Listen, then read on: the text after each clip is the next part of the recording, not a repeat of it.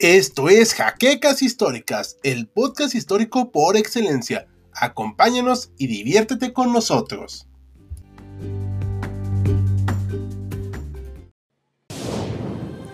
Bienvenidos a HC Historia Contemporánea, la página histórica por excelencia.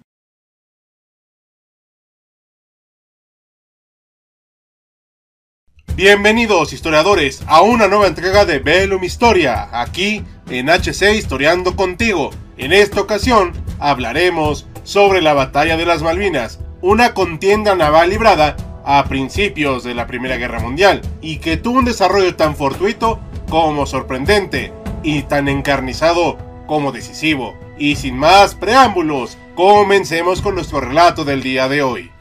A principios del siglo XX, el Imperio Alemán disponía de una base naval en la ciudad china de Tsingtao, a orillas del Mar Amarillo, la cual contenía a la Escuadra del Este Asiático. Esta unidad era comandada desde el año de 1912 por el vicealmirante Maximilian von Spee y tenía la función de proteger el comercio y las posesiones alemanas del Pacífico, ubicadas en la propia China, Nueva Guinea, las Islas Salomón y Samoa. Sin embargo, Tan pronto como supo la noticia de la guerra entre las potencias centrales y la entente, Von Spee decidió dejar Tsingtao atrás y emprender el regreso a su país. Esto debido a que sabía que los japoneses eventualmente atacarían y ocuparían la base con fuerzas superiores, lo cual hacía estéril cualquier intento de defensa por parte de su flota. Así, a finales de agosto, los navíos de tipo crucero que conformaban esta escuadra el Scharnhorst, el cual era comandado por el propio von Spee, el Kinesow, el Dresden, el Leipzig y el Nuremberg, levaron anclas con rumbo hacia el oeste. El objetivo principal del vicealmirante, además de retornar a su país, era dañar en la medida de lo posible el comercio británico y el de sus aliados en la zona. Así, en septiembre, atacó exitosamente Papiti, puerto capital de la posesión francesa de Tahití. Más tarde, enfiló hacia las Islas Marshall y rumbo a las costas de Chile. Los británicos ya conocían estos movimientos y buscaron interceptarlo.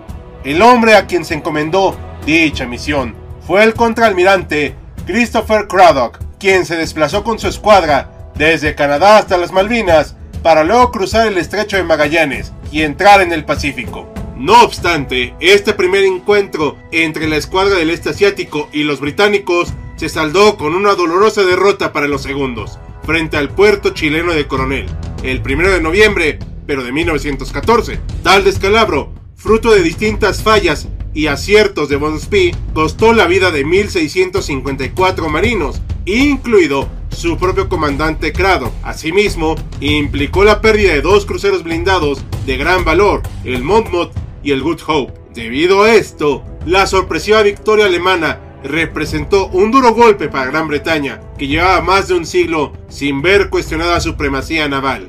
Por si fuera poco, la desaparición de la escuadra de Craddock dejaba la base de Port Stanley, en las Malvinas, con su estación de telégrafo en una situación comprometida y virtualmente indefensa ante un ataque enemigo. De hecho, Spee planeaba no solo bombardear el puerto inglés, sino también efectuar un desembarco en las propias islas. No obstante, necesitaban provisiones para esto, retrasando por varias semanas su incursión. Los británicos, pasada la sorpresa inicial, se rehicieron y pusieron aún más empeño en destruir de una vez por todas a sus enemigos. El nuevo encargado de esto fue el vicealmirante Doverton Stordy, al que le fueron asignados dos de los mejores cruceros blindados de batalla de ese momento, el Invincible y el Inflexible. Posteriormente, fue reforzado por otros dos cruceros ligeros y por si fuera poco, por dos barcos más que habían sido los únicos supervivientes del desastre de Coronel, el Canopus y el Glasgow. Sir John Fisher, primer lord del almirantazgo, presionó a Stordy para que partiera al Atlántico Sur lo más pronto posible, pues su rival aún estaba en aguas chilenas, por lo cual partieron a toda prisa de Devonport, Inglaterra, el 11 de noviembre, lo que no sabían estos personajes es que justamente por esas fechas, el vicealmirante alemán puso finalmente rumbo a Port Stanley, evitando pasar por donde fuera detectado. Von Spee navegaba con un exceso de confianza, pues creía por inteligencia recibida y errónea que todos los cruceros blindados estaban lejos de él, en el Mediterráneo. La sincronía involuntaria con que la escuadra británica y alemana actuaron fue tal que arribaron a Port Stanley con apenas un día de diferencia, siendo Stordy el primero en llegar durante la mañana del 7 de diciembre. El mando británico, creyendo que su enemigo se encontraba aún al otro lado del estrecho de Magallanes, planeaba permanecer en el puerto un máximo de 48 horas, mismas que debían ser aprovechadas para cargar los cruceros con carbón y reaprovisionar a las tripulaciones. Por su parte, los barcos teutones avistaron la silueta de las Malvinas a las 2.30 am del día 8. Bonespy ordenó que dos de sus cruceros, el Gneisenau y el Nuremberg, se adelantaran para iniciar el bombardeo de la estación de telégrafo y del mismo puerto. A las 9 am, el comandante del Gneisenau, Otto Marker, reportó ver densas columnas de humo que anunciaban la presencia de una numerosa flota enemiga el Pont Stanley. Lejos de preocuparse, Bonespy ordenó continuar el ataque tal como había sido planeado.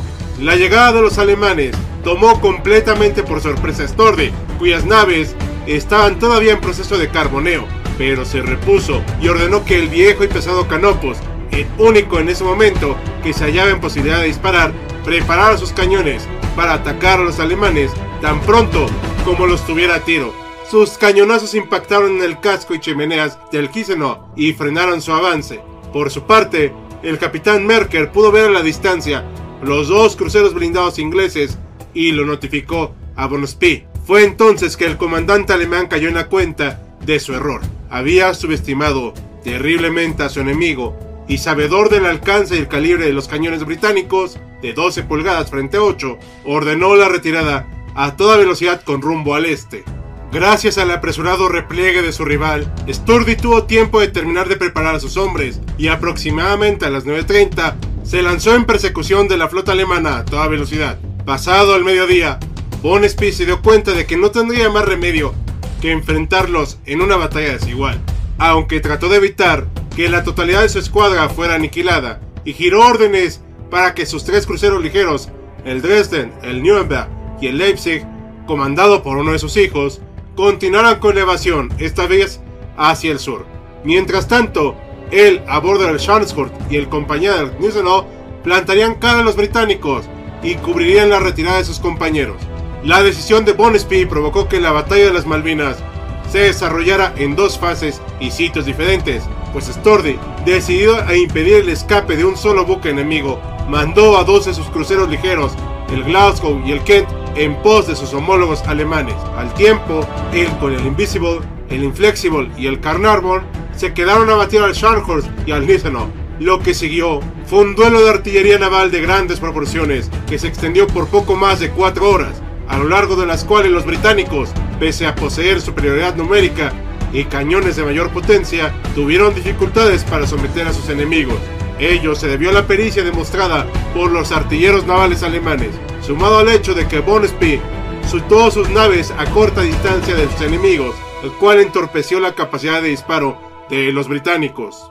Sin embargo, pese a la tenaz resistencia sostenida por los germanos, era claro que los ingleses terminarían imponiéndose y ya a las 15 horas los cruceros teutones mostraban notables signos de daño e incluso incendios en varias sus recámaras. A las 16:15, Von Spee sucumbió junto con el Scharnhorst, mientras que el Gneisenau resistió por un tiempo más, hasta que se quedó sin munición a las 18 horas. Ante esto, el capitán Marca, apelando a antiguos códigos de honor, prefirió hacer zozobrar la nave antes que permitir su captura. Por otro lado, mientras el duelo entre cruceros pesados tenía lugar, la batalla contra los cruceros ligeros también demostraba ser muy dura, pues los marinos del Nuremberg y el Leipzig se defendieron encarnizadamente y sus naves solo fueron hundidas hasta pasadas las 19 horas.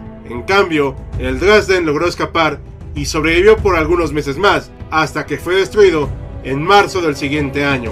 Tras el cese total de los combates y haber recogido a 190 alemanes supervivientes, ya bien entrada la noche de ese 8 de diciembre, Stordy regresó a Port Stanley y ahí notificó al primer lord del almirantazgo sobre el resultado de la batalla, mismo que fue celebrado por el pueblo británico. La humillación de Coronel había sido vengada. Como pudo verse, la batalla de las Malvinas de diciembre de 1914 fue una victoria importantísima para las armas británicas, pues implicó que en un solo día la pequeña flota alemana del Pacífico fuera aniquilada. Esta derrota constituyó un duro golpe para la Marina de Guerra del Imperio Alemán, cuya industria, a diferencia de la inglesa, no podía reemplazar con tanta facilidad y rapidez las unidades. Por otro lado, no se trató de un triunfo sencillo para los británicos. De hecho, esta y la batalla de Coronel mostraron que los alemanes, pese a estar muy lejos de equiparar al poder marítimo inglés, fueron capaces de ponerlo en aprietos por un tiempo y resistir sus primeros embates. Dicha situación se repetiría dos años después durante la llamada batalla de Jutlandia. Y así concluimos este capítulo de Velo mi historia. Esperamos les haya gustado. ¿Ya conocían este episodio naval de la Primera Guerra Mundial? ¿Creen que las fuerzas de Bonespy tienen alguna oportunidad contra la flota inglesa? Dejen sus comentarios para que los leamos. Queremos agradecer a nuestros mecenas de Patreon como Félix Calero y Jan Jaimes, así como el resto de colaboradores cuyos nombres siempre aparecen en los créditos. Recuerda que otro modo de apoyarnos es realizando las acciones que ustedes ya conocen.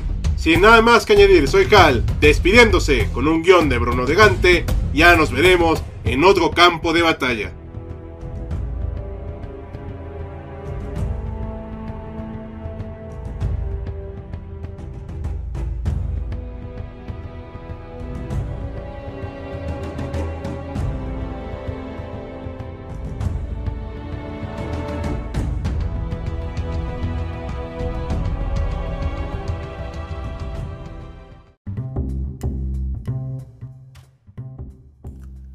Gracias por habernos acompañado en Jaquecas Históricas, el podcast histórico por excelencia. Hasta la próxima.